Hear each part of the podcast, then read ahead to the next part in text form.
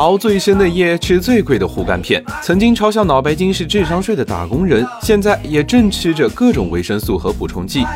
商界生意经，赚钱随身听。有病吃药，没病为啥也吃药呢？搞不懂保健品增长的人，其实是搞不懂年轻人的真实需求。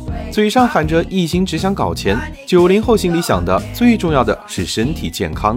人近三十熬不起，褪黑素吃了睡充裕，保温杯里泡枸杞，维生素用来做补剂。年轻养生者的心里又佛系又朋克。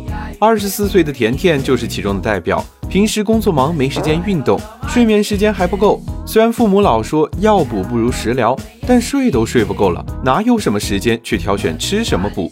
想要健康，就只能寄希望于保健品。正是因为像甜甜这样的人不在少数。市场上便出现了既有口感又有功效的保健品，它们可以是猴头菇饼干，也能是黑芝麻丸，有 Buff X 这样的维生素软糖，也有春风这样的养生奶茶。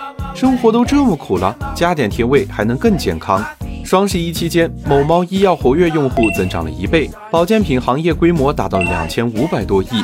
电商和消费习惯的不同，让国内年轻人的消费多元化起来。